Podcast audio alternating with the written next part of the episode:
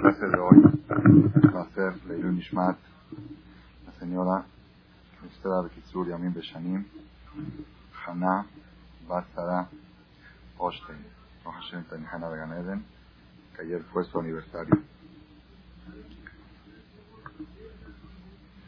El tema que vamos a tratar ahora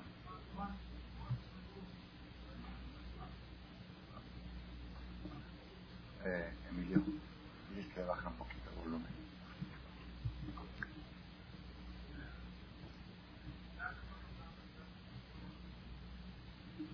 Una de las partes más difíciles del calendario hebreo,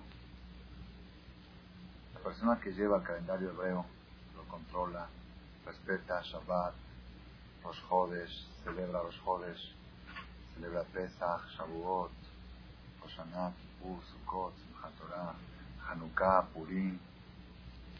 Cada, cada festividad tiene su sentido, tiene su importancia, tiene su alegría. Entonces, aunque mucha gente lamentablemente no lo lleva a cabo, pero el que lo lleva a cabo se le hace fácil porque se identifica, está viendo una fiesta, hay un mensaje. Una de las partes más difíciles del calendario hebreo son los nueve días de luto de Tisha B'Av. Desde Rosh Chodesh Av hasta Tisha B'Av, que todos sabemos que son días de Abelut, como está escrito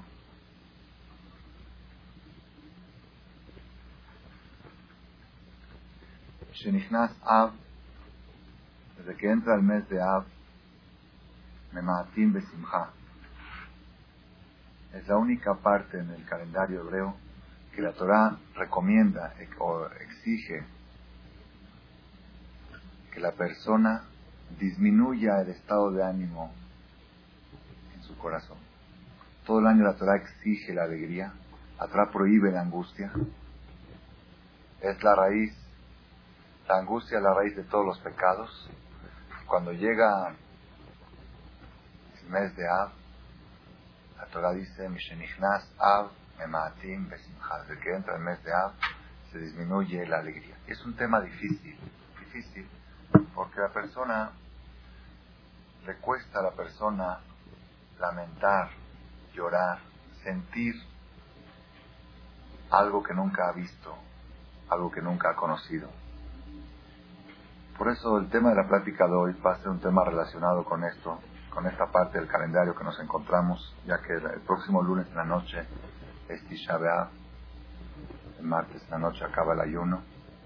Entonces vamos a dar un poquito de, de lo que está escrito en el Talmud, un poquito de ideas para ayudar a mí mismo y a ustedes, cada uno a sí mismo, para ayudarse con esas ideas, para identificarse un poco con las cosas que están sucediendo, los acontecimientos que han sucedido en estos días, por los cuales nosotros necesitamos estar en un estado de ánimo inferior al de todo el año.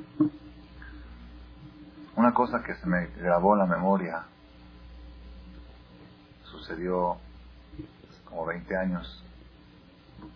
El Talmud dice que un Yehudí que tiene algún pleito con un goy, algún juicio, algún asunto con un goy, que lo posponga para después de Tisha B'Av. Que no es bueno tener un juicio, algún pleito, despedir a un, a un empleado en estas fechas. No es bueno. ¿Por qué? Porque estas fechas quedaron marcadas en la historia como de superioridad del Goy sobre el Yehudí, vamos a llamarlo así. Mala suerte para el Yehudí y buena suerte para el Goy. Colro de Fea y Sigua Benamesarim, todos los enemigos de los judíos tienen más chance de alcanzarlos, de hacerles daño en estas fechas de las tres semanas y cuando más se acerca la fecha crítica que es Tisha más se agudiza el peligro, más se agudiza la factibilidad, el riesgo que corre el Yehudí ante el Goy. Que tiene un pleito con otro judío, no hay problema porque los dos están de mala suerte, entonces no hay problema. Pero el que tiene con un Goy, ahí está desnivelado, está desproporcionado, está desparejo el, el pleito, por eso no recomienda al Talmud hacer algún trato con Goy en estas fechas, desde Tisha B'Av hasta después, desde Rosh Chodesh Av, desde el primero de Av que fue ayer, hasta al otro día de Tisha Hay, hay algunos que dicen que es mejor postergarlo hasta Tu que ya empiezan fechas de alegría.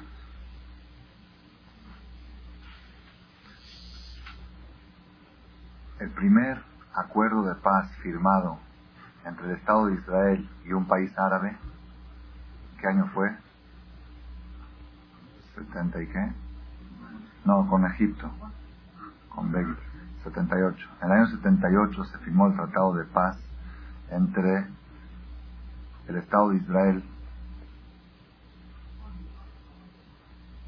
gobernado por el gobierno de Menachem Begin, Zichronot Ibrahim, y entre el presidente difunto Anwar Sadat. Se celebró en la Casa Blanca y había un problema, había un problema. La fecha que designaron de casualidad salió que eran los nueve días.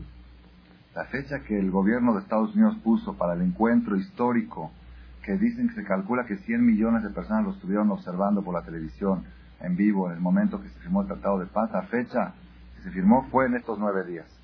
Entonces Menachem Begin, dijo no Libraja, vuelvo a repetir, un hombre muy creyente, él sabía, él, él se crió entre Rabanim de chiquito cuando él maneja, él, cuando él dirigía, de joven, cuando dirigía el grupo del Machteret, grupo de la revuelta israelí para expulsar a los ingleses del Estado de, Palestina, entonces él se disfrazaba, un tiempo se disfrazó con barba y preparaban los atentados terroristas con una gemara abierta, como si fuera que estaba en una clase de gemara en Yiddish, en el lenguaje Yiddish, para que no los puedan cachar. Entonces él vivió mucho, un tiempo estuvo escondido en la yeshiva de Ponevich, como un año, estuvo escondido ahí cuando los ingleses habían prometido un millón de dólares por la cabeza de Menachem Begin, cuando estaba antes del Estado de Israel todavía. Ok, Bekitsur en síntesis, este hombre como tenía fe, tenía fe, yo leí el libro de él, el libro de él se ve todo el tiempo cómo rezaba, como rezaba Dios antes de cada cosa que hacía y decía yo lo hago esto nada más para, para tu pueblo. No estamos entrando ahorita en detalles si estuvo bien el camino que él tomó, no, la Torah no está de acuerdo con el camino del terrorismo de ninguna manera.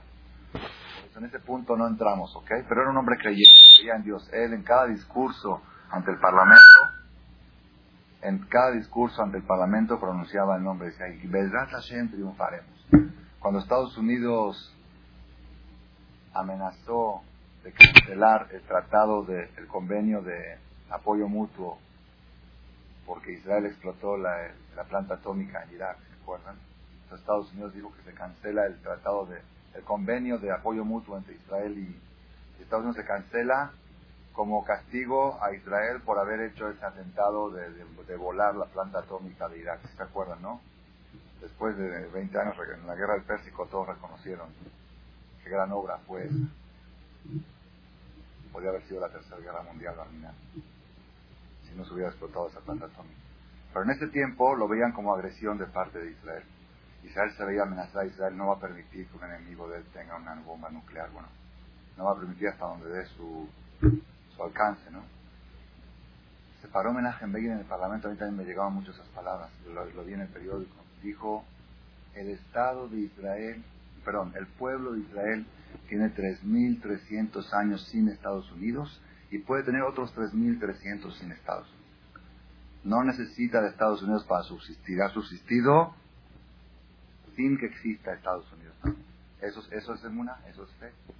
cuando tenía que decirlo, lo dijo y también pronunciaba el nombre de Hashem a tal grado que los laicos que había en el Parlamento, hay un partido, Sulamita Loni. Sulamita Loni es una mujer que es anti, anti religiosa. Se enojaba mucho cada vez que le decía Hashem. Se ponía roja. Y de tan, tan enojada que una vez le gritó, cuando él estaba hablando de alguien, le gritó, le dijo, Tagir Hashem, blámatalo, Hashem, ya ni de, así para pudrirlo. De Kitsur, en pocas palabras quiero llegar a esto, él mandó a preguntar a los rabanim si tiene que asistir en estos nueve días al, al, tratado o postergarlo para después. Mandó a preguntar a Rabshah, y Rabshah me mandó a contestar de que cuando es cosa para el que la Israel se permite, aunque sea el mero día de Tisha Cuando se trata de favorecer algo que es para el bien de la comunidad, está escrito que se puede un templo, si se sienta construir, remodelar, pintar, se permite en los nueve días, aunque en la casa de uno no se permite hacer decoración en estos días. Entonces, Entonces le dijeron que sí está permitido, nada más que le recomiendan que estudie bien la Perashá Vaishlach antes de, ir, antes de viajar. Perashá Vaishlach es el encuentro que hubo entre Jacob y Esau. El encuentro ese cuando que Jacob se preparó para tres cosas, para rezar, para pelear y le mandó regalos. Así que estudie bien a fondo y que de ahí se aprende, trae Ramban Ejman, de ahí se aprende cómo el judío de tratar con el Goy en todas las generaciones. Lo más, lo más impresionante de esto era una comitiva de 100 personas que viajaron de Israel a Nueva York, dos, creo que un avión especial del gobierno, de Kitsur, de seguridad, de ministros, era algo histórico.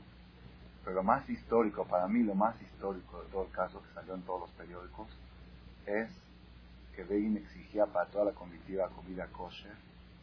Estaban sentados ahí en las comidas con todos los goyim, ellos le traían comida en cajas como las del avión así les traían a ellos, y que sea parve porque son los nueve días y los nueve días no se come carne. Salió en el periódico, era kosher y parve, por el problema de que en los nueve días no se debe de comer carne. Eso es Kiddush Hashem, y después todos saben bien que cuando se paró a hablar de ella en ese, ante 100 millones de, espectadores por televisión, ¿qué hizo? ¿Quién se acuerda? Sacó la kipá de la bolsa, se la puso, abrió el teilín, leyó el Salmo, Shira Maalot, Yeshu Hashem, Echivat Zion, Ainu Keholmim, Adi Manes, lo leyó todo completo. Así empezó el discurso. Y luego empezó a hablar las palabras que tenía que decir en inglés. Eso es Kiddush Hashem. De todos modos, yo menciono esto nada más como introducción a la práctica que la tradición judía es en estos nueve días reducir la alegría. Y hay leyes, hay alajot, hay no comer carne, hay no, no está prohibido terminantemente cualquier tipo de construcción o remodelación y el Satán se encarga justo que los trabajadores lleguen esta semana. Ya lo he comprobado. ¿Por qué lo he comprobado? Porque el domingo, el domingo llegó el pintor, el domingo. íbamos a pintar todo el colet, el domingo llegó el pintor. ¿Cuándo fue los jueves? Domingo de la noche, ¿verdad o no? Me dice mi esposa, ¿puede pintar? En realidad, el DIN dice que en un templo se puede. Un templo se permite todo. Dije, pues yo no lo voy a hacer porque yo me doy cuenta que es el Satán que lo mandó justo el domingo. Y la gente, y la gente que está viendo pintura en, no saben que el se puede, si dice, si aquí están pintando, en mi casa puedo seguir pintando también. Dije, no hay, que se venga hasta después de, que pase todo el Tisha Entonces, no está prohibido remodelación, construcciones, prohibido sastres, prohibido mandar, también eso. El sastre llegó el domingo para tomar medidas, porque para el de mi hijo, que es, el domingo, no pudo llegar el jueves. Así para, para estar todo, todo este caer. Así Satán se encarga porque sabe la importancia que, el Yehudí tiene que tener en respetar estos días y le pone pruebas. En todo, ustedes van a verlo siempre cuando hay algo, igual como pasa en Purim. En Purim que estaba alegre, ¿qué hace el Satán? Hace que se te rompa el cristal, que te hagan las cosas mal para que estés de mal humor. siempre se preocupa de hacer lo contrario. Tú fíjate y vas, te vas a dar cuenta que lo contrario del mensaje lo trata de hacer el Satán. Entonces, Otro ejemplo, otro ejemplo de cómo Satán hace lo contrario.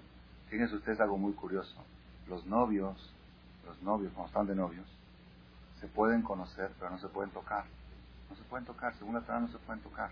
Cada beso que le da el novio a su novia es haram, hayal karet. No karet, pero es un pecado grave. Es un pecado, no se puede, está prohibido, es absurdo. ¿Qué hace el Satán? Hace que se quieran, que se adoren, que, que él vea, mira qué bonita está después de casados, ¿qué tienen que ser de casados? Unidos, unidos, unidos. ¿Qué hace el Satán? Que todo el tiempo él vea, mira el defecto este que tiene, mira cómo hablas mal, mira cómo... Así es, de novios ve todo lo bueno y de, casados ve todo lo malo. Siempre es el punto contrario, es lo que hace el Satán para que la persona, para que la persona tenga un reto y se pueda superar. ¿Ok? Entonces, vamos a analizar un poco el tema este de la importancia de los nueve días para saber qué tenemos que hacer en estos días qué sentimientos tienen que acompañar. Las tradiciones son muy importantes. Todo lo que dijimos a partir del próximo sábado en la noche está prohibido lavar ropa. Igual al como cuando uno está de luto, los siete días no será. Pero el sábado noche no se puede lavar ropa, no se puede bañar, no se puede rasurar hasta que acabe el Tisha Independientemente de las tradiciones que tenemos que respetar, es obligación de cada judío de respetar, queremos analizar también la parte ideológica, la parte filosófica del asunto para identificarnos junto con las tradiciones, con una idea, tener un mensaje, salir con algo de Tisha No, ya pasó, hay mucha gente que sabe, hay mucha gente yo conozco que respetan, y ya quiero que pase Tisha ya quiero que pase. Pues sí, la verdad sí, porque son fechas tristes, peligrosas, riesgosas. Ya, ya, quiero que pase, que pase rápido. Pero no es así, no es así. Hay que aprovechar el mensaje, tiene una energía. Tisha la persona puede adquirir algo en Tisha tiene que adquirir algo a través de la tristeza, a través de la angustia, a través de la meditación que acompaña. Acaba Tisha y la persona sale reforzado, sale con algo para seguir luchando en la vida. Vamos a analizar un poco este tema. El Talmud dice, en Baba dice así, Tanura Banan, que Sheharaba cuando se destruyó el segundo Bet cuando se destruyó el segundo Bet construimos dos santuarios. El primero lo construyó el rey Salomón, duró 410 años. Fuimos a Babel 70 años. El segundo lo construyó quién? ¿Quién construyó? Ezra Sofer. Ezra Sofer construyó el segundo Betamigdash. Duró 420 años. Lo destruyó Titos, allá. Y nos llevó en Galut a Babilonia, a Roma, y ahí empezó ese galut que tenemos ya casi dos mil años, que todavía no se construye. Cuando se destruyó el segundo Betamigdash, Rabu Perushim de Israel, Shelo de Hol Bazar de Shelo Había mucha gente en Israel, muchos Perushim, que dijeron, no queremos comer carne y tomar vino por luto del Betamigdash. Todo, todo el año. No querían ni comer carne. Ni pala en Rabbi se acercó a ellos a Yoshua, los criticó a ellos. Amar la gente, dijo a ellos, Baná, hijos míos, y Penemaya tenemos que pasar, ¿por qué ustedes no comen carne, no toman vino? Ambrulo le dijeron a él, Nojal Basar, Shrimenu Makrivim Agabe Mitbeach Batel. Vamos a comer carne que sacrificaba sobre el altar en el Beit y ahora está cancelado. Esa misma carne sacrificaban el Betamigdash, que ahora no se puede sacrificar, ¿cómo puedo yo poner? Yo pensé así un ejemplo para imaginar una persona que va al Minan, no sé, se incendió la casa de su papá o algo así, un aleno así, y se quedó pobre. Entonces él dice, el plato preferido que le gustaba a mi papá, no lo puedo, ¿cómo puedo yo comer si en, la, si en la mesa de mi papá no lo tiene? Si en la casa de él está que... Entonces el plato preferido de Dios, que eran los sacrificios, que eran vacunos, que era carne, si el plato preferido de él, dame a su casa está incendiada y no se lo están sirviendo, yo voy a poder servir en mi mesa carne y carne. Entonces dice, vamos a, beber vino, que el vino se vertía con todos los sacrificios, se vertía vino, en todos los corbanos. Una cantidad de vino se vertía con todos los... Vamos a beber vino mientras que el plato preferido o la copa preferida de Dios está cancelada. Entonces, Amar Lahem les dijo a ellos, ustedes por ese motivo no comen carne no toman para identificarse con el hecho de que el plato preferido de su padre está cancelado, y que el lejem lo nojal, pan tampoco no pueden comer. ¿Por qué? había corbán que sacrificaba pan, había un sacrificio de pan, entonces no pueden comer pan. Ambrulo le dijeron a él, tienes razón, tienes razón. Ya a partir de hoy, carne, vino y pan no se comen. Efshar pero se puede comer fruta, verdura, los vegetarianos dicen que muy pan. No dice acá eso, pero yo voy a ver. Efshar perot, se puede, una persona puede vivir con frutas y verduras.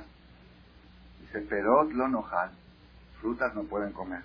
Shekor bikuri, las primicias traía el Betamikdash, las primeras frutas traían en Shavuot, era una ceremonia impresionante. Entonces ahora que no tenemos bicurín, vamos a comer esta fruta que se traía al betamidash, la vamos a comer si ahora no hay betamidash. Le dijeron, ¿sabes qué? Ok, las frutas que traían de bicurín nada más siete clases. Era uva, aceituna, este, dátiles, las siete especies nada más. Entonces podemos comer manzana, toronja, eso no, no, no tenía bicurín. Le dijo a ellos, ok. Entonces a partir de hoy manzana, toronja, cosas. Le dijeron, pero agua no pueden tomar.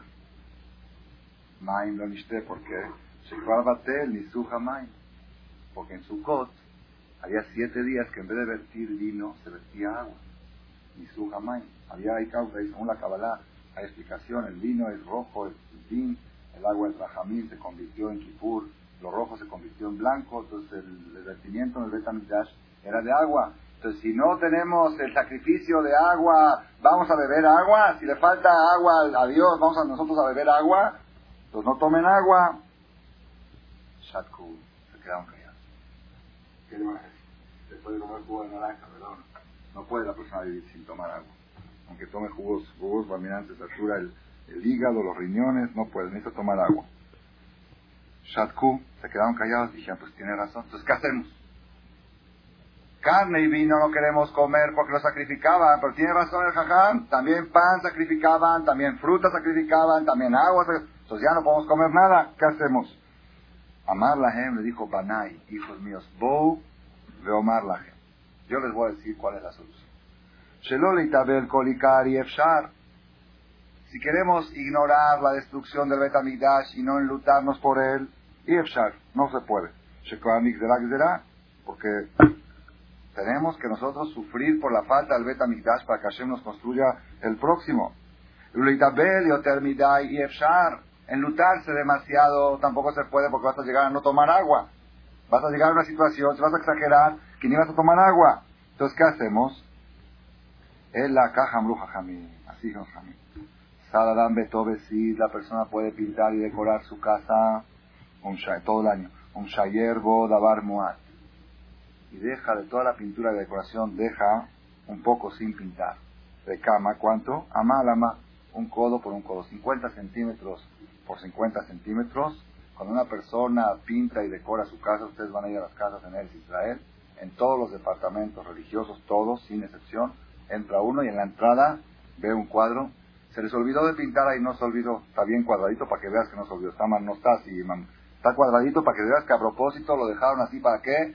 Zeher, Algunos hoy en día ya hicieron más filosofía y, venden unas letras doradas bonitas que dice Zeher. Ya se hizo decoración, ya no sirve ya no sirve. Tiene que ser que se vea que está feo, así que se vea, oye, cómo tan bonita la casa y eso está así chocando, que se vea que está sin pintar, austero.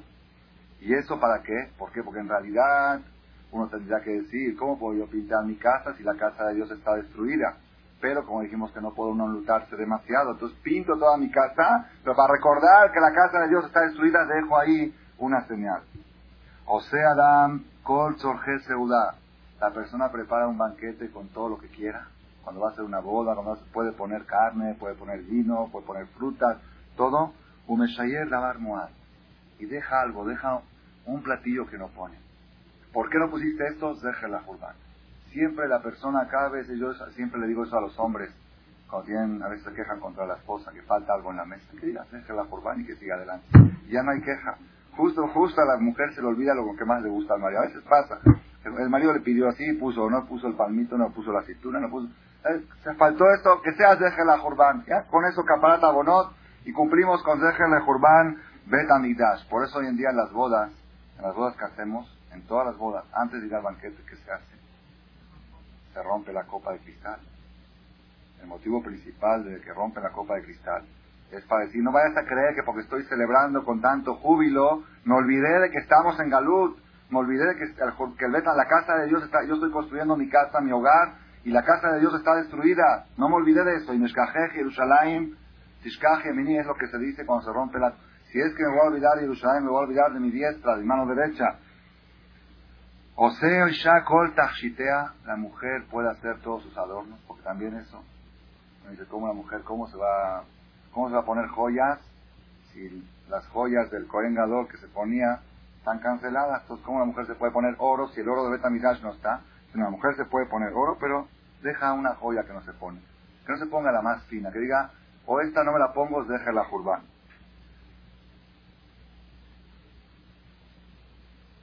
Después trae otras costumbres más que hacen y termina diciendo el Talmud, dejó la mitabea de Jerusalén, Zohe Veroe Besimhata. Todo el que se enluta por Jerusalén, el resultado de esto es que tienes de Jud y ve la alegría de Yerushalayim Shenemar, como dice Pasuk, Simjuet Yerushalayim Begilubá, alégrense con Yerushalayim, Kola Mitablim Alea. La condición, solo las personas, solo las personas que lloraron cuando deberían de llorar, van a reír cuando deben de reír. Las personas que en estas fechas no supieron llorar por el Betamidash, así dice el Talmud. Entonces, ¿qué aprendemos aquí en síntesis? La persona no puede estar en luto en, 365 días tiene el año, 296 días es estar alegre. Es estar alegre porque la alegría para tener éxito, a prosperar espiritualmente y materialmente necesita la alegría. Pero la persona deja, así como en la casa, en la decoración, deja un cuadradito sin pintar, también en el tiempo, en los 365 días del año hay que dejar un margen, en este margen hay que reducir la vida. Hay que reducir, la persona tiene que buscar la manera de hacer acciones, actitudes en su casa, con su familia, con sus hijos, para inculcarles la idea que estos días, no, no, que estos días, sino inculcarles la idea básica que estamos en la luz. Estamos en la luz. La semana pasada hablamos del tema, el tema de los holocaustos, las inquisiciones, las persecuciones. Analizamos a fondo el tema, vimos el punto de vista del cardenal Rostilla, cardenal francés, cardenal Goy, bueno, Goy, lo aleno, ex judío, que se convirtió en cardenal. Y él fue invitado de honor a una, a una asamblea que hicieron en Israel, en Yom HaShoah, para analizar el silencio de Dios en el holocausto. ¿Cómo es que Dios se quedó callado? Hay que cuestionar a Dios. Vamos a poner en juicio a Dios. El silencio de Dios en el holocausto. Invitaron a este cardenal para que diera su punto de vista. Y este cardenal, él enfatizó, el trajo de la Biblia, abrió libros de la Biblia, que el pacto firmado entre el pueblo de Israel y Dios no puede ser unilateral. No puede ser que lo cancele de un lado y del otro lado lo siga cumpliendo. El pacto es ustedes me son fieles yo les soy fiel. Pero si el pueblo de Israel dejan de serle fieles a Dios, así trae el, el cardenal que trajo de la Biblia, que ahí dice que cuando el pueblo judío se quiere asimilar al Goy, entonces eso despierta una furia muy grande en el cielo y la reacción celestial es muy drástica cuando el pueblo judío se asimila. Ese fue el punto de vista del cardenal Lostilla, que él mismo es asimilado. Ese es un punto que lo dejamos para otra plática. Pero la pregunta que surgió la semana pasada que analizamos, ok, es cierto que en la época del holocausto había mucha gente que estaba asimilando, pero había millones de judíos ultra ortodoxos. Había yeshivot, cientos de yeshivot, había rashi yeshivot, niños de Kaideles, de Feod, de Torah, de Mitzvot, y también a ellos les llegó el golpe. Entonces, ¿cómo puedo yo decir que la causa es por esto, mientras que estoy viendo que aquellos que no se estaban asimilando también les, les cayó? Entonces, la semana pasada, en realidad hay varias respuestas a esta pregunta, varias respuestas y varios enfoques. Todas son verdaderas las respuestas. La semana pasada hablamos del tema de la responsabilidad que tiene un judío con el otro. Que no se puede, al pueblo judío no se lo juzga como individuo, sino se lo juzga como una empresa. Una empresa si la empresa quiebra, una empresa que tiene 10 cadenas, 10 este, sucursales, ¿ok? Y nueve sucursales están mal, están en quiebra. Y una está bien, pero es la misma empresa. Y si quebró, pues quebró también la décima, quebró la empresa. El pueblo de Israel es una empresa. Y si la empresa llegó a una situación de asimilación que se considera quiebra en conceptos espirituales, entonces cuando hay quiebra, quebró la empresa, no quebró fulano o la empresa. Explicamos ese tema y dijimos la semana pasada, fue un tema muy, muy amplio, es que es conveniente oír ese tema. Hoy me habló una persona de Panamá que ya recibió el cassette, ya lo oyó que está fabuloso. Es, ah, se llama, el tema se llama Lo más difícil del judaísmo. Lo difícil del judaísmo no es respetar la religión, eso no es lo difícil. Eso relativamente es fácil. Ponete feliz, póngate feliz, come kosher. Es cosa de costumbre, uno se ponga disciplina, come kosher. Shabbat disciplina, Shabbat. Tevilá también, todo eso es disciplina y con el tiempo uno hasta lo va gozando y lo va disfrutando, y al que lo sabe hacer bien, al final uno dice, bueno, esta es la religión difícil. ¿Qué, difícil tiene esto? Shabbat precioso. ¿Qué dice la religión judía? Todo el tiempo te está de pachanga. Así está la religión judía. Vienes a una vez por semana, vienes a la noche, copas de vino, carne, mitzvah, pescado, postre, y, y, y Shabbat Codes, con la familia, con los hijos, al otro día convivencia familiar, Luego, por si es poco, una vez al mes tienes rosjodes también, carne, carne asada si puedes, vino. Así es la religión judía. Y si es poco, tienes todas las fiestas. Y si es poco, cuando nace un niño, hay que hacer brit milá y estudiar mitzvah, hay que hacerla con carne. No es bueno hacer desayuno de brit milá de leche, no es correcto. Es una mala costumbre que se inculcó aquí en México. Desayuno, en Israel hacen desayuno con pollo. La mitzvah es, la mitzvah es que así, desayunan nueve de la mañana, trae una porción de pollo. Ni modo, es la mitzvah. Lo hacemos por mitzvah, no lo hacemos porque se nos antoja desayunar. Lo hacemos porque es mitzvah de celebrar la, y por si es poco, hay la mitzvah la noche anterior al brit, también hacer una seudá y con pan y todo eso. Y luego cada, y, boda, y sheva berajot, y shaweh, no faltan, y, y si por, por si es poco, si tú te vienes a estudiar y acabaste un tratado del Talmud, ¿qué se hace? Un banquete. Y aún en los nueve días de Tisha se puede comer carne. En estos nueve días, si una persona terminó un tratado del Talmud, invita a sus amigos, un fiestón, porque terminé una parte del Talmud, terminé un, un tomo del Talmud. Entonces, en la religión judía, la religión judía no es algo difícil. Yo así, yo llegué a esta conclusión. En realidad, ser judío es una de las cosas más placenteras que hay en el mundo. Es decir, o disciplina o placer, ¿ok? Lo difícil del judaísmo, ¿saben qué es? Lo difícil es que a cada judío judío van a reclamar por qué el otro judío no se puso Col Israel Arevim de la toda la Torah está entregada en plural, en plural. Cuando te dice Uxartem, se amarrarán el tefilín, se amarrarán que si te pondrás tu tefilín y te preocuparás que todos los millones de judíos que hay en el mundo se pongan hasta donde está tu alcance. Lo que puedes hacer para que todos los judíos, tienes firmado, cada judío nace, el día que nace, con 12 millones de documentos firmados. ¿Puede uno empezar una empresa así? ¿Puede empezar uno un negocio con deudas? Empieza el judío, nace, eso es lo difícil del judaísmo. Que uno no sabe hasta dónde llega la responsabilidad, hasta dónde llega, hasta dónde uno paga por el otro, de Kasheluish Beachid. Yo conté la semana pasada de Jafet Jaim.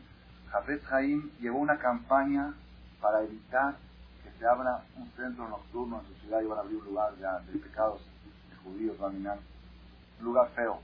Y él llevó una campaña y trató de, por medio del gobierno, de que no le den autorización, de que, no les den dinero de cerrar y no, el Satán pudo más, el Satán tiene más fuerza. Satán ahí tiene negocio hecho. En los centros nocturnos ya está, se puede ir de vacaciones el Satán. Abre un centro nocturno y se va de vacaciones. Ya está, ya está hecho el negocio. Es como la bolsa, millones. Que no golpee, ok. Entonces, se oye peor del cassette, ok.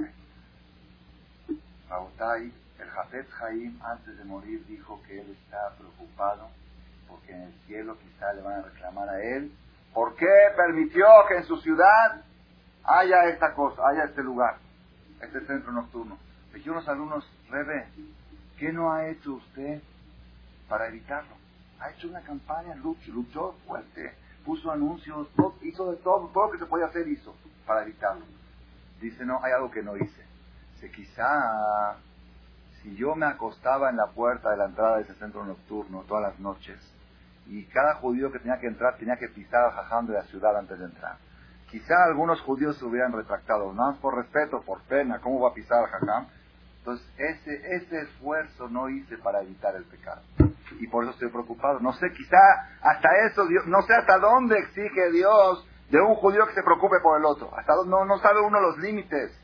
Ojea, tojea, deja reprochar, reprochar a tu compañero, dice el Talmud poquito dos veces, afilú me ape a mí, afilú él a mí, cien veces, mil veces, mil quinientas veces, y todavía no cumples nada más, y que hay discusión, o cuando te insulta, alguien te cuando te pega. Y tienes que reprocharlo hasta que te dé un trancazo. Te un trancazo, se rompió el documento. Es, es, el mejor favor que te puede hacer. De veras, si un paisano tú le dices, estás comiendo taref, y te lo dices, y viene y te da un trancazo, ya puedes respirar. Ya se rompió un documento, ya debes menos. Ya debes menos, porque ya, ya, ya estás patur, ya estás exento. En ese momento se quita la responsabilidad. Pero mientras no lo has hecho, por eso dije, esta es la parte más difícil. Ese fue el tema de la semana pasada que explicamos, una de las explicaciones en base al Talmud también, por qué cuando llegan situaciones, terminan de destrucción al pueblo de Israel, como es inquisiciones, holocaustos, persecuciones, no distinguen entre el bueno y el malo. Abarcan a todos. ¿Por qué? Porque el pueblo judío es una empresa y el hecho de que un judío se siente indiferente hacia el otro y él cree que es suficiente con que yo sea bueno, eso es una cosa que no... Es decir, Dios juzga al pueblo de Israel. Cuando llegan momentos duros, los juzga globalmente. Y globalmente el pueblo está mal, pues el golpe viene para todo. Eso es una explicación.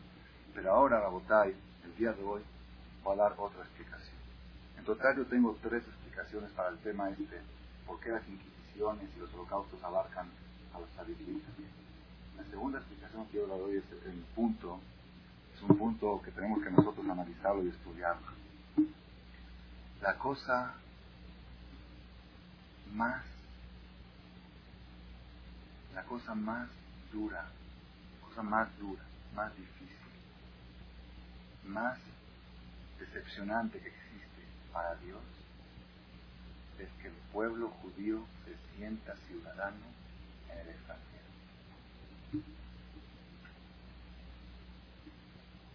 El pueblo judío tiene que tener calidad de exiliado hasta que retorna a Jerusalén. Mientras no tenemos Jerusalén, mientras no tenemos Bet es azul, es pecado sentirse muy mexicano, muy americano, muy europeo, muy argentino. Y si nosotros analizamos esto en la historia, me lo dijo una persona, me contó una persona que ha hecho Teshuvah, una persona muy culta, muy preparada, que hubo una conferencia en un lugar aquí, en, un salón de una comunidad Una conferencia magna, había como mil personas sobre el tema del antisemitismo. Y se pararon varios expositores y cada uno dijo algo. Y él me dijo, esta persona es un doctor, dice que él ha leído mucho y estudiado mucho y para él ha tenido mucha inquietud al respecto. Y la conclusión que se ha llegado de lo que se ve de la historia, el antisemitismo más grande fue cuando los judíos se sentían muy patriotas países que se contaban. Eso ya está, está estudiado, está estudiado el tema. Los judíos en Babilonia, en Babilonia, una vez estuvo aquí un jaján y dijo algo que me muy precioso, precioso. De cuando los judíos estaban en Jerusalén, en Eres Israel, en los tiempos del rey Salomón, ¿saben lo que era eso? El imperio que era, era mesos colares, era la alegría de toda la tierra. Una persona, un goy, cuando quería alegrarse, cuando quería, se iba una visita a Eres Israel. Israel era lo máximo, era, todo el mundo tenía los ojos hacia Eres Israel, era lo máximo que había. Y los judíos que estaban dentro de Israel que hacían. Decían, a ver, quiero investigar cómo los africanos adoran a cultos, adoran a muñecos, cómo los indios hacen y cómo nosotros hacen. Cómo los goim adoraban a sus ídolos yo quiero hacer igual que ellos. Los judíos empezaban a decir, mira la moda europea, mira la moda, aquí estamos en Israel, mira la moda de este y la moda romanos y la cultura griega, después de tanto que Dios mandó a advertirle con profetas, le dijo, ¿saben qué? Si les gusta a ustedes tanto las culturas indias, griegas y africanas, entonces ¿para qué los quiero aquí? Váyanse allá y vayan a disfrutar allá. Fueron los judíos a Babilonia. Llegaron a Babilonia, después de X años fueron expulsados de Babilonia. Fueron rechazados de ahí. Los judíos eran muy, muy arraigados en Babilonia. Había yeshivot, había el hecho de haber yeshivot es algo bueno, hay que hacer yeshiva. Cuando uno va, está en Galú, tiene que hacer yeshiva para que haya escuela, que haya Torah. Pero el peligro es que uno llegue a decir, pues ya hay yeshiva, ya hay yeshiva, hay todo. Hay más judíos en Estados Unidos que en Israel. Hay más yeshivot, quizás, no sé si más, pero hay mucha cantidad de gente religiosa. El que va a Brooklyn se da cuenta. El comercio está en manos de los religiosos. La bolsa, entonces uno dice, bueno, está bien. Aquí está, aquí está el peligro. Aquí está el peligro, la botella, aquí está el peligro más grande. En Babilonia, el Talmud, ¿saben cómo se este Talmud? Talmud Babli. El Talmud fue hecho en Babilonia. Estaban tan, tan arraigados los judíos en Babilonia que ya podían editar su, su, su, su tenían, tenían un tribunal judío autorizado por el gobierno. Si había Bedín, el gobierno autorizaba que había Bedín, y lo que Bedín decía, mandaban policía que tenían que ejecutar. Había jueces judíos en Babilonia. Después de 200, 300 años tuvieron que los judíos salir con vergüenza de ahí y dijeron, Babilonia, no sirve Babilonia, Fuchi Babilonia. Irak, Saddam Hussein, ahí es Babel. Babel, Irak.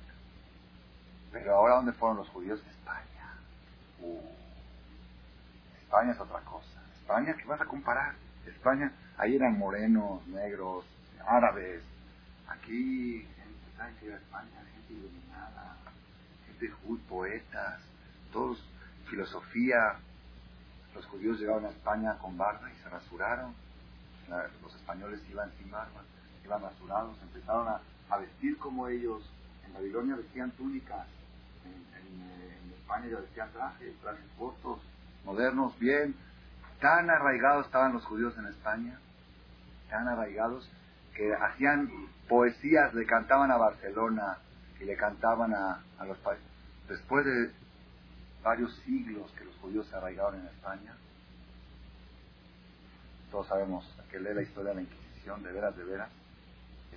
No se puede creer, no se puede creer. que nosotros ya, ya lo pasó a la historia 500 años atrás, pero no se puede.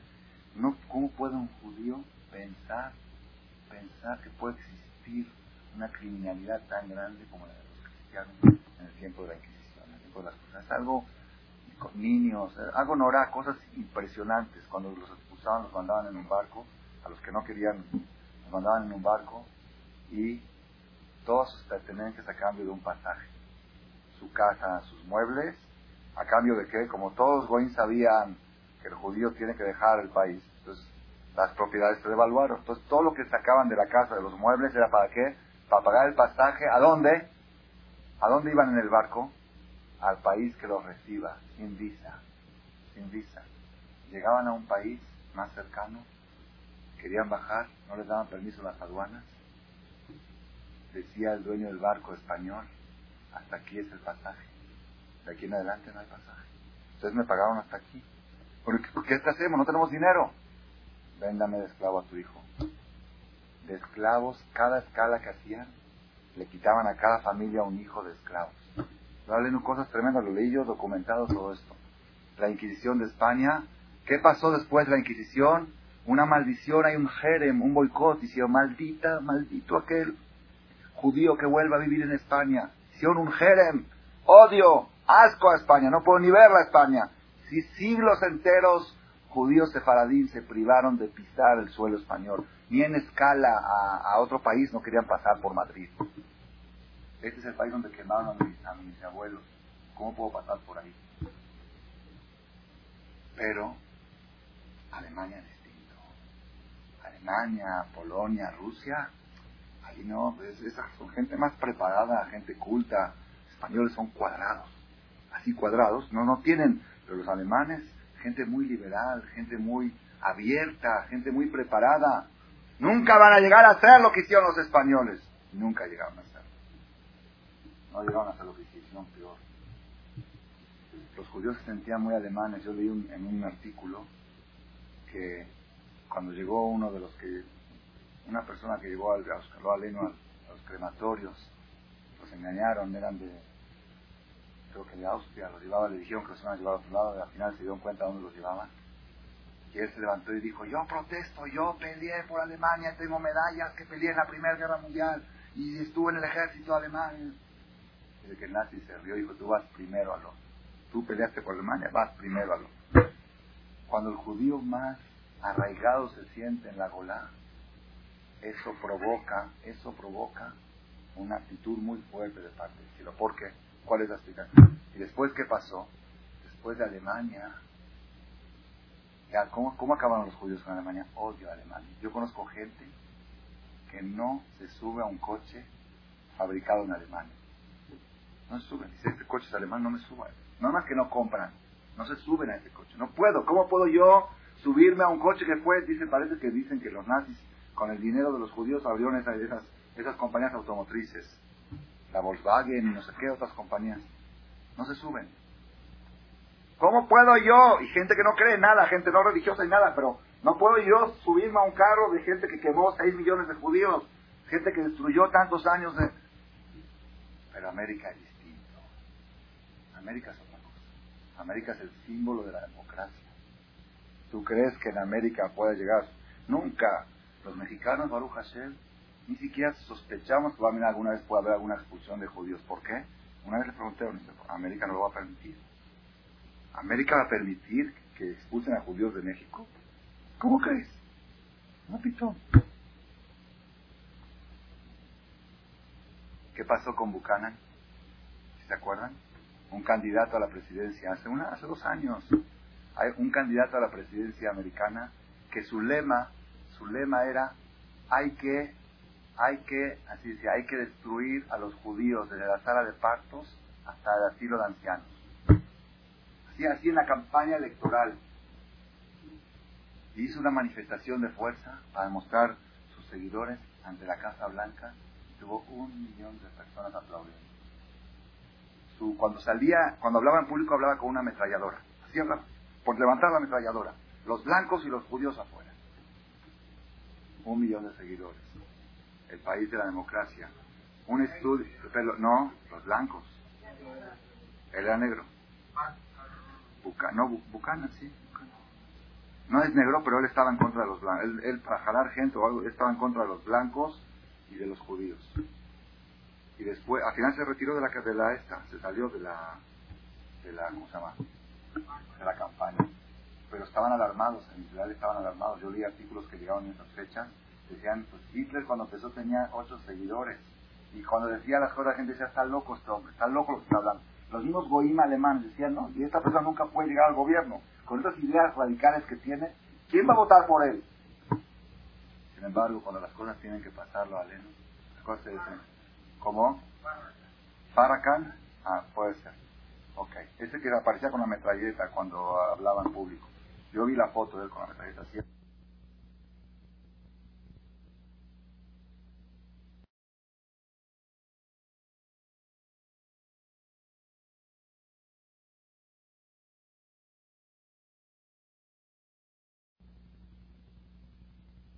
daño a los judíos. Si hacen daño, pues que le hagan. No se meten y uno se opone.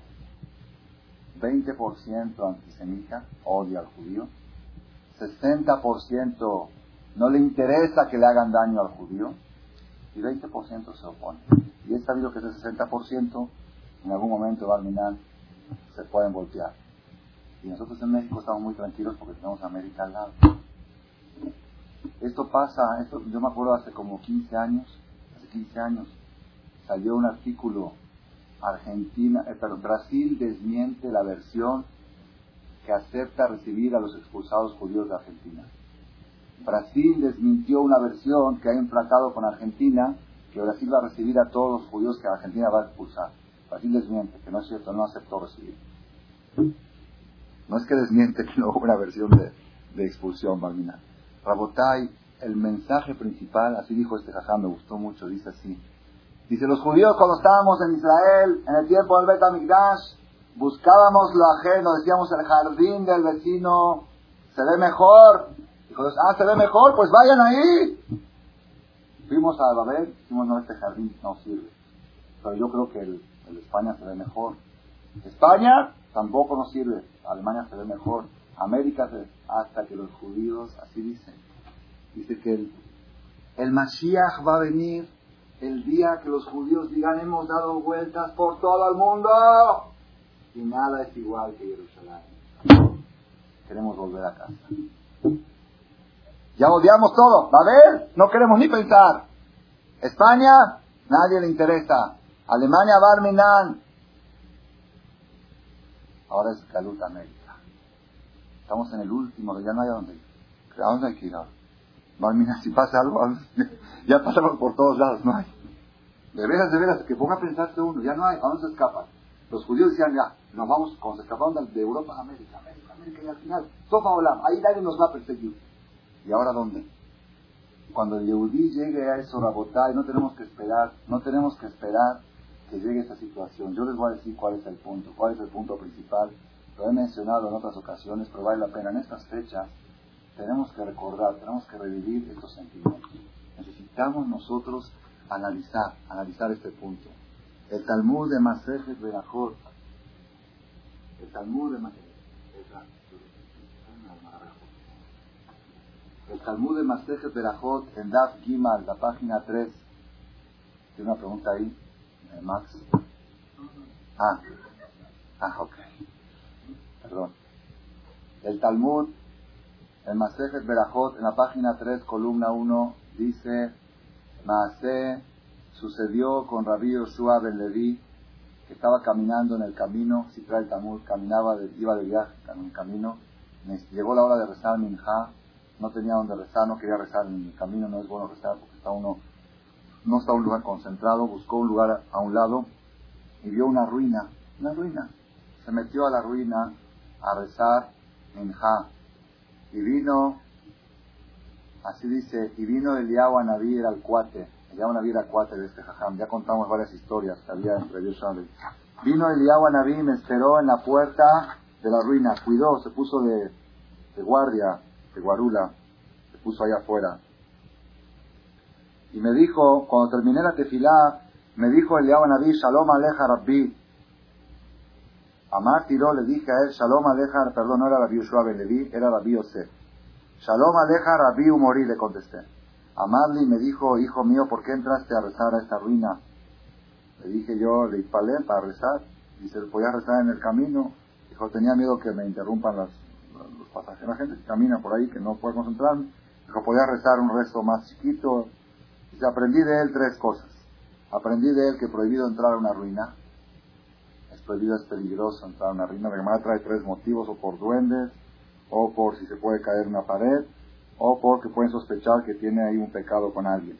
Entonces, por tres motivos no se puede entrar, prohibido entrar a una ruina aprendí que se puede rezar en el camino y aprendí que el que reza en el camino reza un rezo más corto para poder decirlo con concentración. Ahora viene lo que quería llegar. Amarli me dijo a mí, eh, Naví, de mi hijo mío, Makol Shamata de Jurbazo, ¿qué voz oíste en esta ruina? ¿Oíste algo en esta ruina? Dijo, sí. Shamati Matkol Shemenahemet Kayonah oí un bat call. Bat call es una voz que sale del cielo, se llama bat call. No sé por se llama bat call, hija de voz.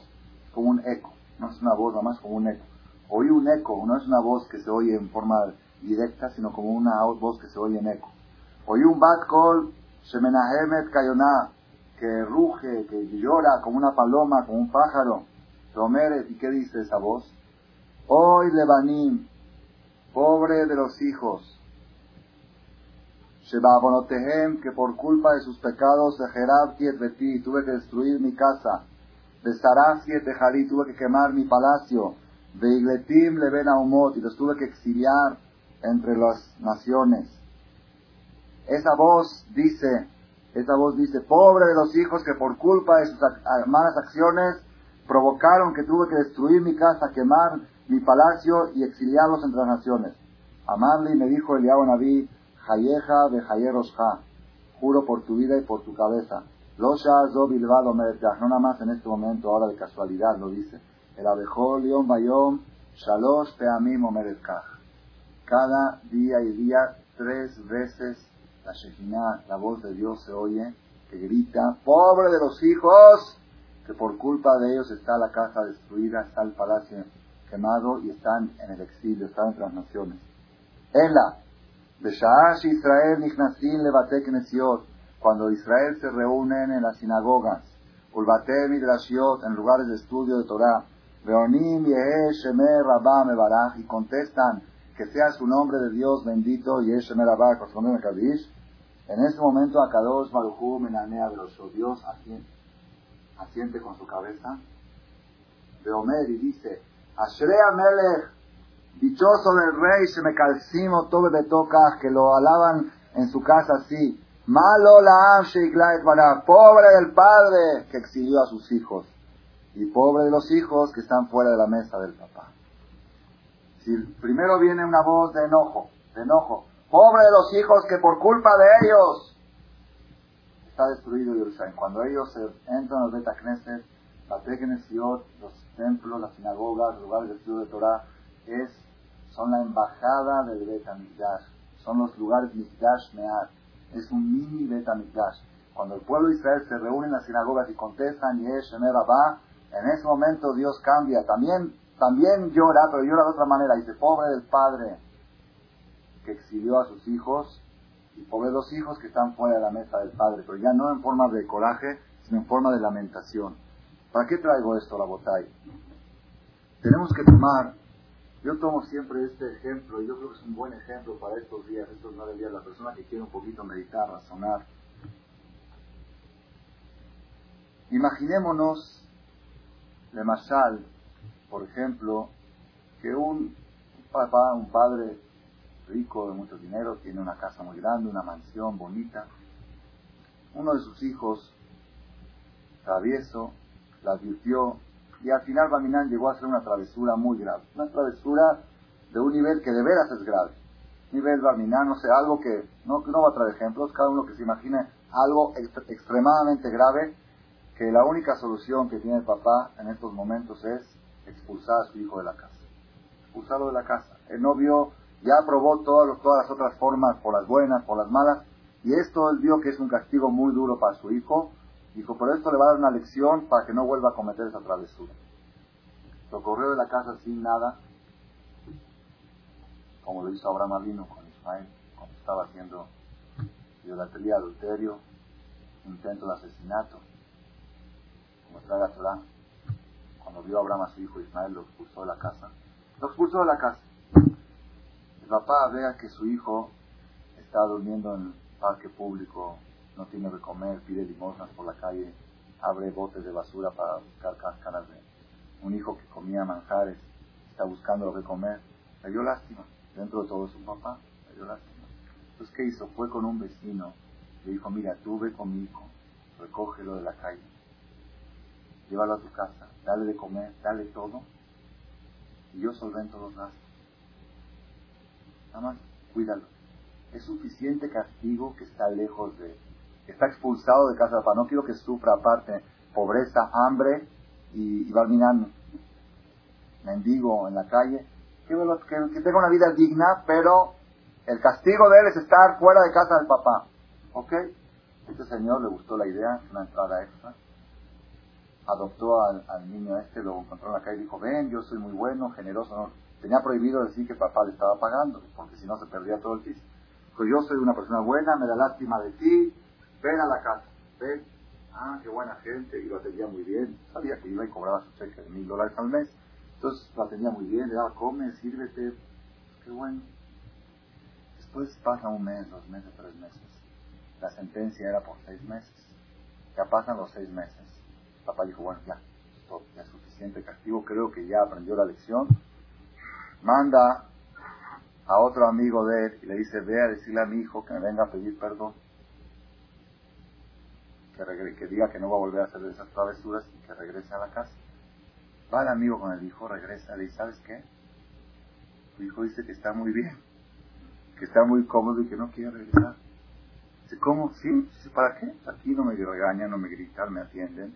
Estoy tranquilo, ¿para qué voy ahí? Siempre me están regañando. No quiere regresar. Dice, ¿cómo? Yo lo estoy, yo le pagué a este señor para que lo mantenga, para que no sufra. ¿Para que él ya ni siquiera quiera regresar a casa de papá? Fue con el señor, el vecino le dijo, ¿sabes qué? A partir de este mes no cobras. No, no te pago. No te voy a pagar. Ah, ¿no me pagas? Al otro día agarró al niño y dijo, te vas a la calle. Ya no puedo mantenerte más.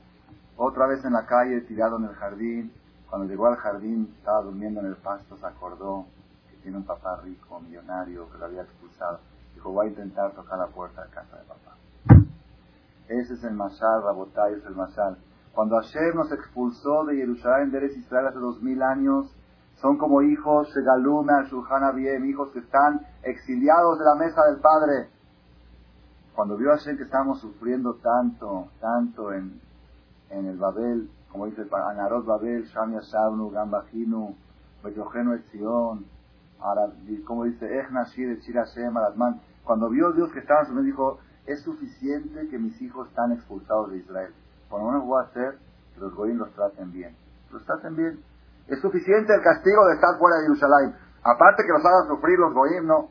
Entonces Hashem les dio, su, les dio la gracia. Así está escrito en el profeta. Hashem les dio gracia a los judíos en ojo de los goyim para que los traten bien, que los, ayuden a abrir negocios, a, hacer sus casas. Pasan 70 años, pasan 70 años de Galut Babel. Dice yo, ya pasaron 70 años. Manda a decirle a Ezra, Sofer, oye Ezra, ya construyó el. Anuncia a Ezra, Vamos a Jerusalén, ¿quién quiere venir? ¿Saben qué porcentaje hizo Aliyah? Menos del 20% de los judíos que estaban en Babilonia. ¿Por qué? Ya tenían casa en Cuernavaca, tenían, tenían, tenían el Tigris y el, y el Éufrates, los ríos, los ríos de Nahar Perá, y el otro río, ya se acostumbraron a las playas en Babilonia, un clima precioso, tiene todos los climas, todas las estaciones del año. Ya estaban tan, tan... ¿Y qué, cuál es el problema? ¿Torah? Mira la yeshiva esta, la otra yeshiva de otro jajam, yeshivot grandes. Había estudio, había Torah, había Bedín, había todo. Malesh. ¿Qué nos falta aquí? ¿Para qué tenemos que ir a Jerusalén? Eso es muy grave. Eso es muy grave, eso es muy delicado. Eso es muy delicado. Y eso es Rabotai, por eso vuelvo a repetir. El tema, yo no digo, no podemos estar nosotros, no podemos estar todo el año llorando por Jerusalén, no tenemos la categoría, no tenemos la capacidad, ni sabemos llorar, ni sabemos por qué llorar. Pero una cosa, una cosa sí, una cosa sí podemos. Tenemos que inculcar en nuestro corazón, en el corazón de nuestros hijos y de nuestros nietos, aunque tengamos 100 años en México, yo, mi vergüenza más grande es tener pasaporte mexicano, es mi vergüenza. Lo tengo que tener porque es el papel que necesito para entrar y salir del país. Pero nunca decir, ay, tiene, el yudí tiene que tener esa vergüenza. Yo conté una vez, yo lo conté, esto es más, más, allá. Iba con un taxista aquí en México hace muchos años y me preguntó, empezamos a hablar así de cosas, y ya saben que son los mejores, saben de todo como llevan a todo tipo de gente, me gusta platicar con ellos porque saben de todo, de todo un poco. Entonces, me luego me dice, ¿y usted? ¿Y usted de dónde es? Dije, yo nací en Argentina. A los 14 años me fui a Jerusalén. Estudié en Jerusalén, estudié 10 años en Jerusalén. Vine a México, me casé con una mexicana. Y tengo ya 4 o 5 años viviendo en México. Tampoco ustedes, los rabinos, se pueden casar con mexicanos. dije, no, con una judía de México. dice, ah, entonces no con una mexicana, con una judía se casó usted. Ah, sí, sí, perdón, perdón. Me enseñó, me enseñó, yo aprendí. Nicole me la me da Iscalti, pues tiene razón. El Goy, esto de Rabotay, yo se los digo y se lo vuelvo a repetir, grábenlo en su corazón. Si el judío se conduce en la diáspora como un invitado, el Goy lo trata como un buen anfitrión. Pero si el judío quiere hacer un lado en la anfitrión y decir yo soy aquí patriota, yo leí el año pasado el artículo de Sara Sefcovic, ¿se acuerdan? El artículo de la decepción de esa mujer, una mujer que tiene 25 años escribiendo en el Universal, estaba indignada esa mujer. Yo me dio lástima cuando me dio lástima. ¿Por qué? ¿Por qué estaba indignada?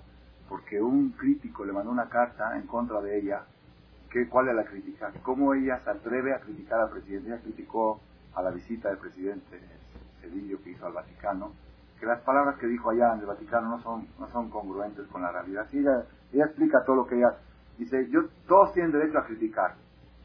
Es, libertad de expresión. Pero ¿qué argumento puso esa, ese crítico? Dice, ¿cómo usted, cómo tú puedes criticar al gobierno mientras eres judía? Dice, porque soy judía no puedo criticar al gobierno. Dice, no, porque una judía no puede ser mexicana. Así, así le dijo el Goy este. Solo un mexicano puede criticar a su presidente, un extranjero no puede criticar. ¿Extranjera? Tiene 80 años aquí en México. Ella, su papá, su abuelito, y luego me enteré que está casada con un Goy. Si ya se siente, pero súper mexicana, súper, para que venga después de 25 años de casada con un Goy y de escribir en Universal, que venga otro Goy y le diga, tú no puedes criticar al gobierno, así dice la Torah los detalles de Abso, todos pueden hablar en contra del otro, ¿cómo se llama? El anterior. Todos pueden hablar en contra de Salinas menos el judío. ¿Por qué? Seis años pusiste tefilí y no te dijo nada. Seis años te dejó que haya restaurante kosher y que puedas comer kosher. Seis años permitió que haya sinagogas y que se pueda rezar. Hubo países que no lo permitían. En, en la historia sabemos si tú tuviste la tranquilidad de vivir como judío sin que te persigan seis años, es para que te quedes callado toda la vida. El goy que critique, tú no puedes criticar. Tú como judío no puedes, yo les digo así es la filosofía de la Torah. Cuando un judío oye que están criticando al gobierno, se tiene que quedar callado, él no puede. Él no puede criticar, ¿por qué? A mí él me atendió bien. Es como un invitado a la botella, yo es como una persona que llega de visita a tu casa. De visita. Oye, ¿me puedo quedar en tu casa a dormir? No tengo donde dormir. Fadal, ¿eh? Entonces el primer día todo penoso, oye, ¿me puedo agarrar un, un cafecito? ¿Puedo agarrar una manzana? Todo con pena. Al otro, después de que ya se acostumbró, pasa una o dos semanas ve que el patrón va a agarrar una manzana, pues le adelanta a él y la agarra a él. Y el patrón, ¿sabes qué? Ya estoy. Está discutiendo el patrón con su esposa, ¿sí? La esposa le dice, es que tú no esto, la esposa, digamos, tienes, digamos que tienes derecho a discutir, y él participa en la discusión. Sí, usted está mal, porque, ¿sabes qué, Roji? Búscate otra casa. Mientras, mientras actúes aquí como un invitado, de mil amores, soy un buen afición. Pero cuando ya te involucras como si fuera que te crees dueño de aquí, búscate otra casa. Esa es la causa única, está claro, está grabado, está grabado en la historia. Cuando llega la situación de expulsiones, inquisiciones y holocaustos, cuando el judío se siente demasiado dueño, cuando el judío ya está en el gobierno, ya está metido en la política, eso es lo más peligroso para judío. Nosotros, Baruch Hashem, los que estamos aquí, no tenemos las ideas, nadie nos interesa la política, pero una cosa sí, si queremos saber, yo digo esto es muy difícil, solamente en estos días se puede hablar así, y para Teshuvah, no para criticar al Si gente religiosa en el holocausto cayeron, si gente religiosa en la Inquisición cayeron, eran muy religiosos, pero, pero también eran muy españoles, eran muy alemanes. Se sentían, era, es algo que ya se graba, ya se graba, ya se mete, ya está un nosotros tenemos en México dos, tres generaciones y ya nos sentimos unificados. ¿Cómo se pueden sentir en Alemania después de 300 años? Mi abuelo, mi bisabuelo, mi tatarabuelo. ¿Saben dónde nació Rashi? En Francia. ¿Saben dónde nació todos los comentaristas talmúdicos y Rambam en España? Ya la filosofía judía ya está en la diáspora. Ya viene de ahí. Hay más rabinos en la historia judía nacidos en la diáspora que nacidos en Israel. La Torah la aprendo de todo. Entonces ya uno se siente muy identificado con la diáspora. Es un peligro muy grande. ¿Cuál es la solución? Nueve días al año.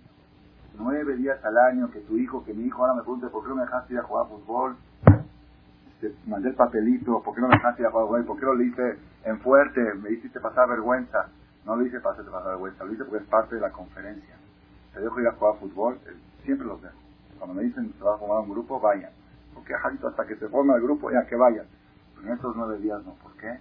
Estamos en Galud, estamos en Galud, esto no es ideal, esto no es ideal. Yo a veces cuestiono a mis hijos, ¿qué les parece si nos vamos a vivir a Israel? Hay unos que dicen que sí, otros que dicen que no. Dicen ahí no hay Cuernavaca, ahí no hay domingo, ahí no hay esto. Cada uno busca a y todo. Y hay que, hay que inculcarle a los hijos que estamos aquí de turistas, estamos aquí de invitados. Como dijo Miguel Alemán, si saben lo que dijo Miguel Alemán, ¿no? Cuando los judíos construían, dijeron, mira cómo los judíos están construyendo. Y después que llegaron, llegaron pobres y empezaron a levantar, levantar, ya un edificio acá judío. Todos los judíos, ¿qué dijo Miguel Alemán? Mientras, sean construcciones, que sigan construyendo. No se la van a llevar con ellos. Si me dices que están jugando capital es otra cosa, pero construcciones, que construyan. El día que queremos, afuera y nos quedamos con los edificios. Así tiene que sentirse el yudí, así tiene que sentirse. En la Golá, en la Golá, el yudí tiene que sentirse turista. Y cuanto más turistas, yo, a veces digo, yo conté los elevados, ¿a cuándo el elevador? No sé cuándo el elevador. El yudí, el invitado, el invitado, tiene que ir por la calle el yudí con su carro. Y a veces ya saben cuando hay, a ver quién pasa primero, ¿verdad o no? Si el de al lado es un gol, que pasa el primero. ¿Por qué? El dueño es el invitado. Entonces, ¿cómo el, cómo el invitado va a pasar antes que el dueño, antes que el patrón?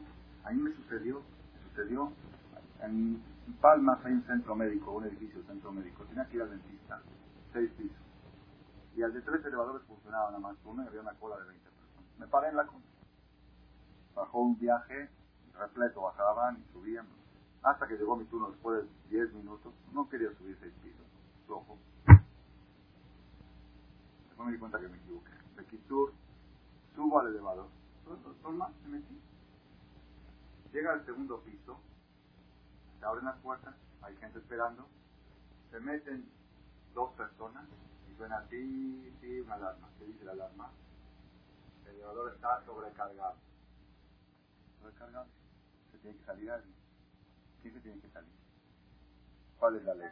El que entró último, ¿no? No, no se sabe. Todos me miran. Sí, así como están oyendo. Yo sin que me miren, yo al momento razoné que yo soy el primero me tengo que salir. ¿Por qué? México es de los mexicanos. Yo soy judío. Yo soy judío, este no es mi país. Yo estoy aquí de invitado, y si no hay lugar o el mexicano o el judío, pues el mexicano adentro y el judío afuera. Así me salí, pero con orgullo. No me salí apenado, con orgullo. Yo me salgo, me salí. y ellos no vieron como que hizo un heroísmo natural. Pues así debe ser. Así debe ser. El judío se conduce así, ay, ay, ay, ay, vayan a ver lo que pasa en la discoteca, aparte de que el judío no tiene, no tiene lo que hacer por esos lados. Pregúntense a la hija y a la vieja lo que cuentan las cosas que pasan ahí. Están formados media hora el ahí esperando. Llega un judío con su, con su Rolls Royce y sale y suelta unos billetes y se brinca toda la, toda la fila y se agarra la mejor mesa y quitan a un goy para poner a un judío. Todo eso que va a provocar que el goy quiera al judío. ¿Y por qué antisemitismo? Después preguntamos inocentemente, pregunta inocente. El antisemitismo lo hacemos nosotros. Nosotros lo hacemos, yo le digo, esto es psicológico y es ideológico, son dos conceptos. Psicológico porque mientras el goy te ve huésped, te trata como anfitrión. Y ideológico, mientras Dios ve que el pueblo judío se comportan como visitantes, quiere decir que sienten que todavía tienen que regresar a casa. Cuando ve que el judío está muy enamorado de su país, de su, de su ya se siente el dueño del país, va a hacer más de cosas para despertar otra vez al Yehudí. Y para aquellos, y para aquellos que creían que el Estado de Israel era el Mashiach, para aquellos que creían que ya tenemos el Estado de Israel, hay un rábano en Israel, rábano, que borró ciertos textos del, del reto. ¿Cómo Jerusalén Mahareba, Jerusalén va a destruir? No está destruida, está construida. ¿Cómo Jerusalén Bezuya, la despreciable? Despreciable, mira qué padre ver el Egipto, en el Arón, los hoteles que se levantan, está la Knesset, eso es a Bezuya. ¿Cómo a Shomemá? ¿Cómo la desolada? Desolada, ve a ver qué poblada que está. Barminan Aleno es otro peligro que caemos también los religiosos, todos caemos en. Creemos que ahora, está bien, no está legalidad, pero tenemos, tenemos una patria, tenemos la casa, no tenemos casa. Y la prueba que no tenemos casa se fue el martes pasado. No te, no te creas, la solución, el Masías no ha llegado y está muy, no digo que está lejos, está cerca, pero no es nada que ver con el Masías lo que tenemos en el Estado de Israel. Eso es Masías que en el mercado, en el centro del mercado donde están todos, todos comprando verdura y fruta para atrás a su casa, que de repente 150 heridos, ¿saben que son heridos? Muchos creen que heridos son con lastimaduras en la mano, en el dedo. Yo vi heridos, yo vi heridos en un atentado. Yo estuve a 100 metros en Kikar a 100 metros, una semana después de haber llegado a Israel me tocó presenciar un atentado terrorista. 17 muertos y 80 Yo vi heridos. Herido quiere decir que el policía se acercó y levantó al herido y se quedó con medio cuerpo en la mano. Yo lo vi con mis ojos. Me quedé traumado una semana en cama de verlo. Heridos sin manos, sin pies, inválidos, sin oídos, sin ojos, huérfanos. Y pasan en las tres semanas, cada año los años pasan tragedias en las tres semanas. Yo digo nada más, nadie puede decir exactamente con precisión esto pasa por esto. Pero una cosa es seguro, una cosa es seguro, que cuanto más el judío medite en Israel, le digo la verdad en Israel, yo en la Golá sentía más Isha que en el Israel. Porque se cuesta más, uno ve, uno está viendo, materialmente ve que está creciendo. Entonces, ¿qué voy a llorar? ¿Qué voy a llorar? Mira qué bonito. Al, Isha vas al cote, está padre, turístico, lleno de gente como que, como que cuesta, cuesta, cuesta sentirlo. Y cada año se manda este mensaje para que judío recapacite y reaccione. Nosotros, yo digo así, si no podemos identificarnos con toda la profundidad de nuestro corazón con Jerusalén, vamos a tratar de identificarnos con nuestras acciones. Por lo menos crear un ambiente en estos nueve días que despierte el asombro de nuestros hijos. Que diga tu hijo, ¿por qué papá haces esto? O tu amigo, o tu compañero, ¿y por qué esto? Es que por Jehová me también. ¿Y qué es eso? Hay gente que ni sabe de qué se trata. Es que nosotros estamos aquí de visita, este no es nuestro país. Nuestro país es Jerusalén, pero no Jerusalén en el estado de Israel, sino Jerusalén con el Bet con el poder del Mashiach. Ese, ese es el Jerusalén que estamos esperando. Y para recordarte esto, y no te creas que estamos enamorados con el país que estamos ahora, para eso, en estos nueve días, nada más una cosa, una cosa. ¿Verdad, La persona tiene que tratar tiene que tratar de hacer un esfuerzo, pedirle a Hashem que le dé el dejud, le dé la dicha de que por unos instantes se le salgan las lágrimas por Yerushalayim.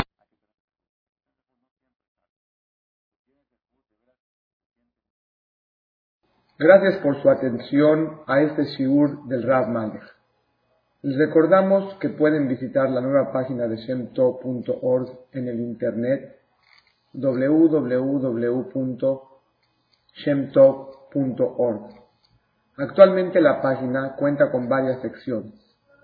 Noticias sobre las actividades de Shem a nivel mundial, escuchar o bajar las últimas conferencias del Rav Malek, escuchar o bajar la alhaja del día, imprimir o estudiar desde su computadora la perashá de las semanas, estudio diario de Gemara, Daf Yomi en español, sincronizar su iPod con podcast, un manual para crear su propio CD de las conferencias que existen en la red, adquirir libros con entregas internacionales con la metodología del Rav Malek de español, fonética y hebreo simultáneamente, así como ubicar las ciudades en donde se reparten CDs a nivel mundial. Es que la misbot y muchas gracias.